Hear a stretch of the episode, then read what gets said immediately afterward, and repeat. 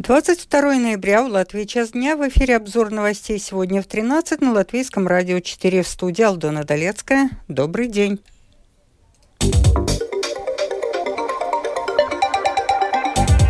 В этом выпуске комиссия Сейма рассматривала гражданскую инициативу о бесплатном проезде для инвалидов третьей группы. Правительство Израиля одобрило соглашение с Хамас. По мере старения общества число потенциальных доноров крови в Латвии уменьшается. Рига Силтумс проводит в Риге проверку плотности систем отопления и горячего водоснабжения.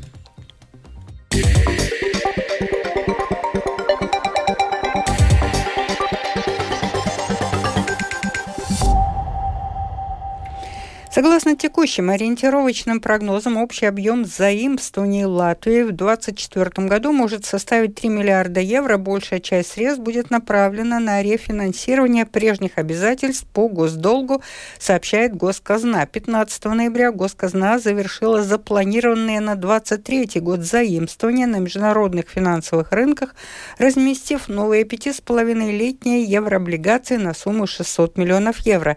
Это был уже третий выпуск евро облигаций в текущем году. Как латвийской экономике догнать Эстонию и Литву? Вопрос продолжит обсуждать сегодня в комиссии Сейма по устойчивому развитию. Парламентская комиссия собрала работодателей, которые несколько лет настаивают на снижении налога на рабочую силу. Хотя их предложение не нашло отклика у политиков при подготовке госбюджета на следующий год, гендиректор Конфедерации работодателей Латвии Каспарс Горкс считает, что настало время начать работу над повышением конкурентоспособности налога налогов на рабочую силу в регионе. Э, в Латвии самая большая ставка подоходного налога для работающих и в то же время самая низкая вовлеченность в уплату налогов в регионе. Работодатели заинтересованы в том, чтобы была возможность привлечь средства как для выплаты зарплат работникам, так и для развития своего предприятия. Так что надо искать, как повышать конкурентоспособность рабочей силы, а также искать способы, как получить средства для снижения фискального влияния. Бесплатный проезд для всех людей с инвалидностью третьей группы. Эту гражданскую инициативу подписали около 11 тысяч человек. Сегодня ее рассматривала комиссия Сейма по социальным делам и трудовым вопросам о том, как ситуация с проездом в общественном транспорте для людей с инвалидностью обстоит сейчас и ожидаются ли изменения в сюжете Михаила Николкина. Данная гражданская инициатива предусматривает в полном объеме компенсировать плату за проезд в общественном транспорте по маршрутам как местного, так и регионального значения жителям с третьей группы инвалидности. Людям с более тяжелой степенью инвалидности, первый и второй, проезд полностью компенсирует государство, тогда как людям с третьей группой платить за проезд приходится самим. При этом автор инициативы, юрист Санта Сурвела, рассказала, что зачастую третья группа инвалидности вовсе не означает, что человек может полностью интегрироваться в общество или рынок труда. Проблемы со здоровьем не всегда это позволяют. Люди жалуются на то, что и при достаточно тяжелых проблемах со здоровьем им присваивают третью группу инвалидности. И фактически, чтобы получить вторую группу, часто нужно оспаривать решение. Не секрет, что все это является и финансовым вопросом. Человек с третьей группой получает гораздо меньшую поддержку от государства, чем со второй. Не всегда люди с третьей группой инвалидности могут работать и зарабатывать средства на существование. Поэтому для них это одна из причин, почему плата за транспорт является для них затруднительной макса par транспорту. В свою очередь парламентский секретарь Министерства благосостояния Рейнис Узулнекс отметил, что сейчас в Европейском Союзе готовится единая директива, относящаяся к признанию статуса инвалидности человека гражданина одной из стран ЕС на территории всех стран-участниц Союза. Фактически это означает, что получив статус инвалидности в одной из стран, человек сможет пользоваться льготами во всех странах ЕС. Это не будет распространяться на пенсии и пособия по инвалидности, а также на страховые платежи. Планируется, что директива будет разработана до конца этого года, после чего у стран-участниц будет 36 месяцев на ее введение. Позиция Минблага Латвии, прежде чем принимать решение о компенсации платы за проезд для людей с третьей группой инвалидности, нужно дождаться принятия данной директивы, заявил Рейнис Узулнекс. Если мы решаем о введении бесплатного транспорта для людей с третьей группой инвалидности на национальном уровне, было бы полезно дождаться окончательной редакции этой директивы ЕС ЕС, которая запланирована в следующем году, и тогда искать подходящее решение и создавать единую европейскую директиву мобильности, чтобы мы могли применять скидки для этих людей рационально.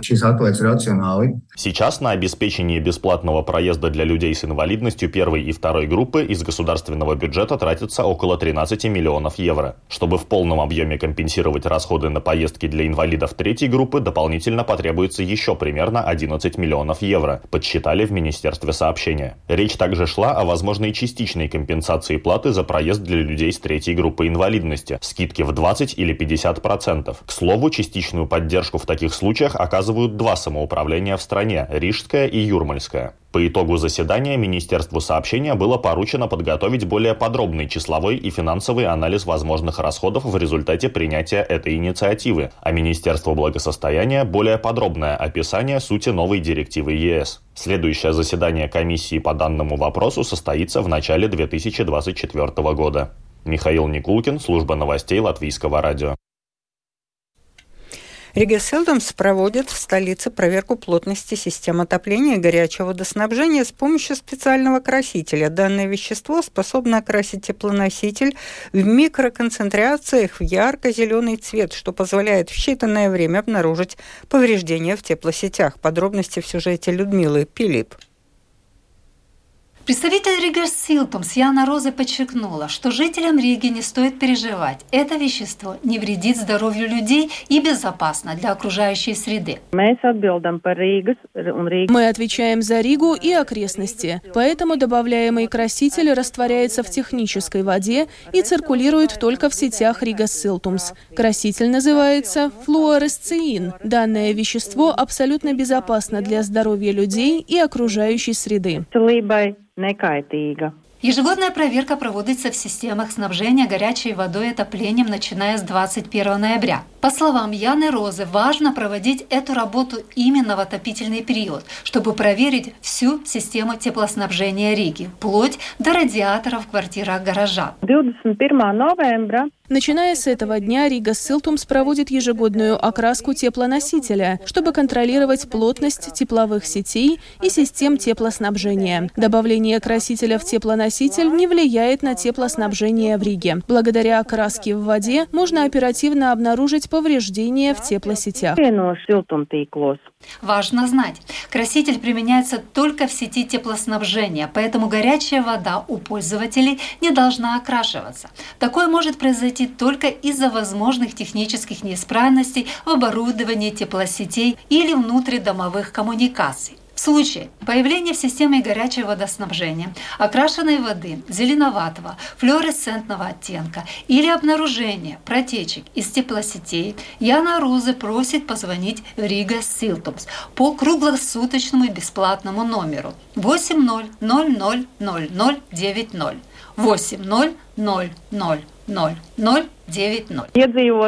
если вы или любой другой житель Риги откроете кран с водой, то оттуда должна течь нормальная питьевая вода, без цвета, примесей и запаха. Если же жители заметят, что из-под крана течет окрашенная вода, то обязательно нужно предупредить об этом Рига Силтумс. Пользоваться окрашенной водой для бытовых нужд нежелательно, поскольку она может окрасить материалы и поверхности, с которыми соприкасается. Процесс снижения концентрации цвета в системе теплоснабжения до полного исчезновения занимает обычно до 6 дней. Уранин, флуоресцерин натрия – это динатриевая соль флуоцерина в виде кристаллов красно-оранжевого или красного цвета. Хорошо растворяется в воде и поэтому широко используется в различных отраслях промышленности. Кстати, вода в аквариумах и вода в других декоративных водоемах также может подвергаться окрашиванию с помощью такого красителя. Кроме того, он применяется для изготовления спасательных жилетов. Вещество вшивает ткань. Если такой жилет оказывается в воде, то на ее поверхности образуется ярко-зеленое пятно, которое при поиске пропавшего человека будет достаточно хорошо различимо с самолета. Применение красителей типа флуоресцерин натрия относится к энергосберегающим технологиям. Людмила Пилип, Латвийское радио 4.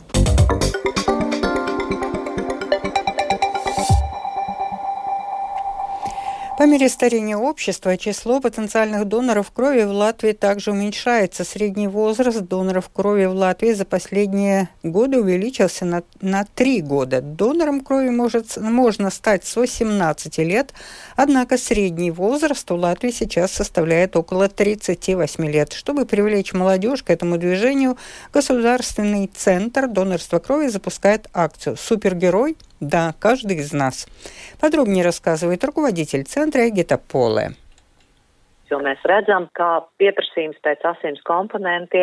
Мы видим, что спрос на компоненты крови в Латвии из года в год растет, несмотря на то, что у нас также растет число доноров. И цель этой кампании для молодежи именно в том, чтобы в понятном для молодежи виде и по понятным каналам с помощью специалистов по социальным сетям популярно побудить присоединиться к движению доноров крови. Это по-настоящему самый простой способ, как мы можем выполнить работу настоящих супергероев. Это действительно так просто, что мы своей каплей крови можем спасать жизни. И это бесценно.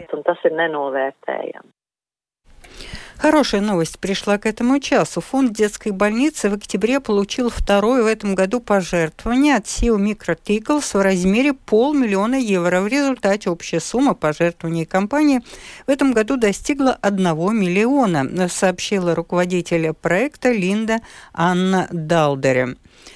Э, технологическая компания Microticals является одним из крупнейших благотворителей Латвии, регулярно делая пожертвования, в том числе детской больнице. Компания также пожертвовала крупные суммы высшим учебным заведениям.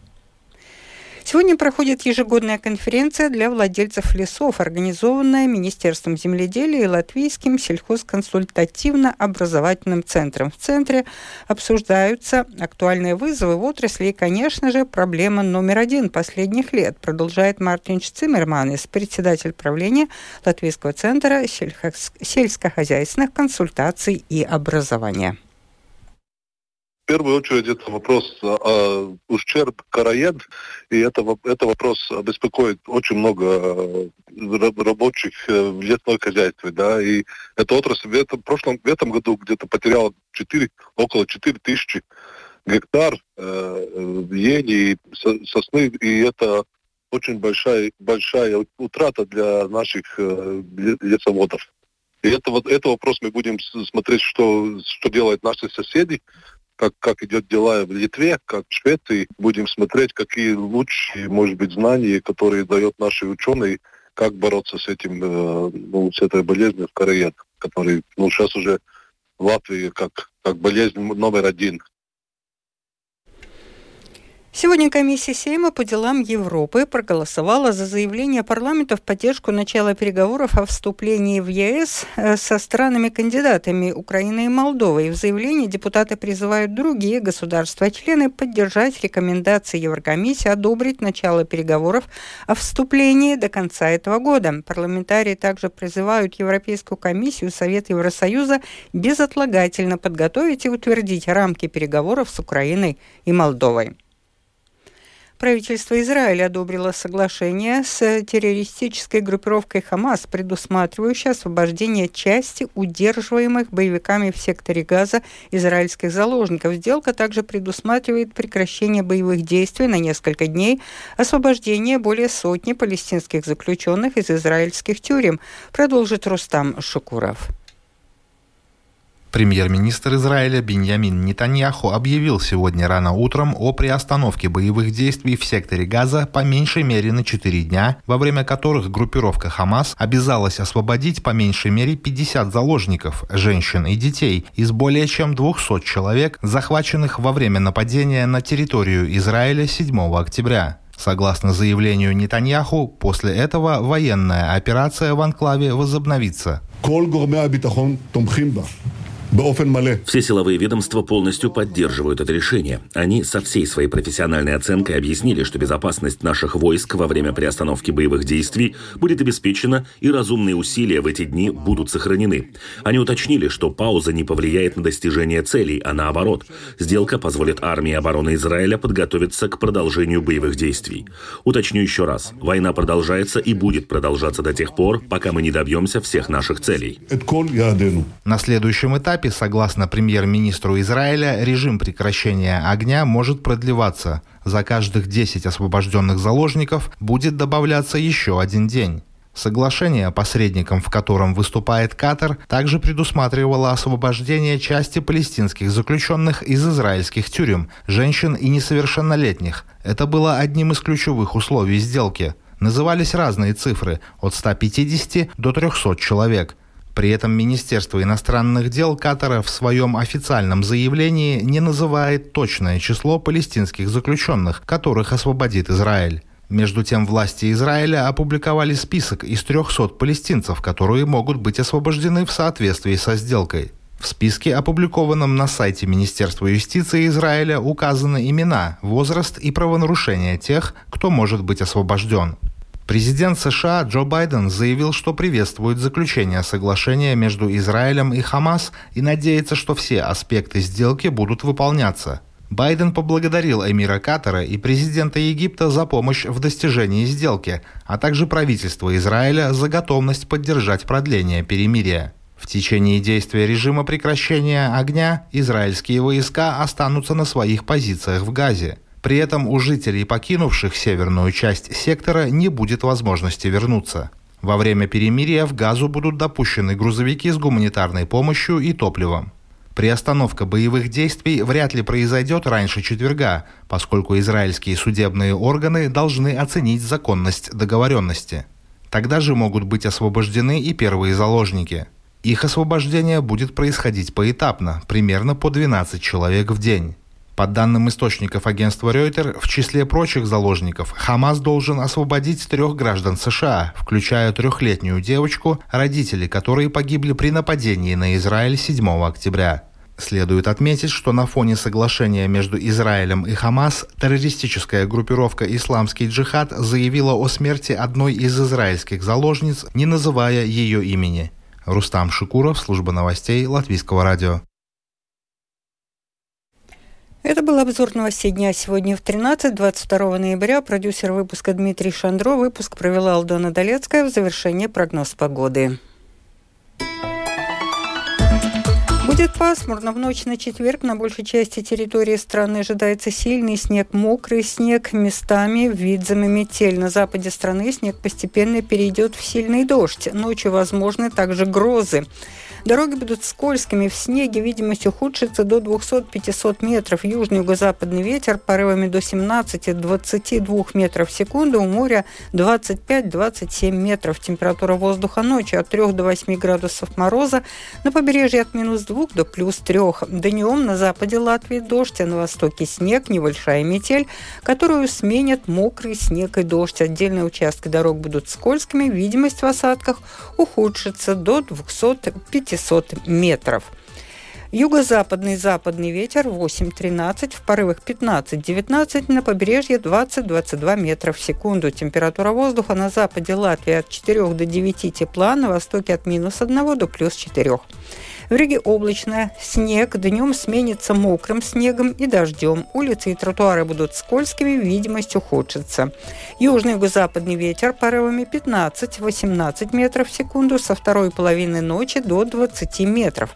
По полудню ветер сменит направление на западное и утихнет. Этой ночью в Риге 2-4 градуса мороза, завтра днем 3-5 градусов тепла. Медицинский тип погоды ночью четвертый особо неблагоприятный, а днем 3 третий – неблагоприятный.